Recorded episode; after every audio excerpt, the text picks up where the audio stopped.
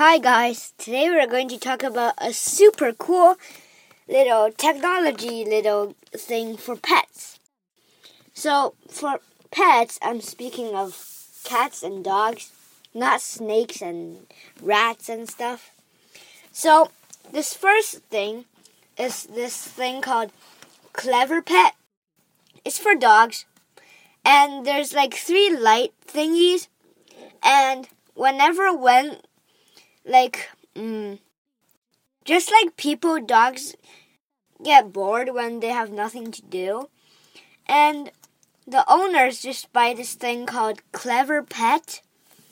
And this thing like entertains your dog when you're not home and you have to leave the dog home. And this this clever pet thing plays with the dogs. And one of the games they play is called uh, for the light se- the light sequence game. So, say there's a yellow light, a green light, and a blue light on it on the clever pet. So let's say the green one lights up, and the dog presses the green one, and then the the lid, not the lid, a tray just mm, a tray sends food sends a treat.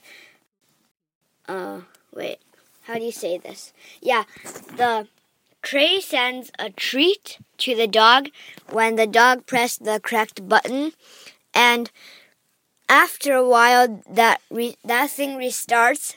And this time, first the yellow light shines and then the green light. So the dog has to press it in order in order to get the treat again.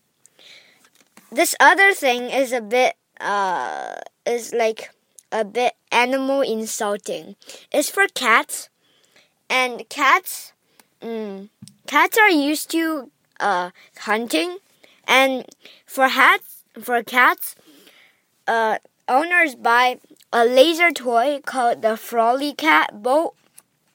This laser toy shines a little laser dot on the floor, and the cat has to cat, try to catch the dot, try to catch the laser dot in order for food to spill out. So this is called FroliCat. These are pretty fun. You should buy one if you have a pet. It's really funny when you see pets doing an activity.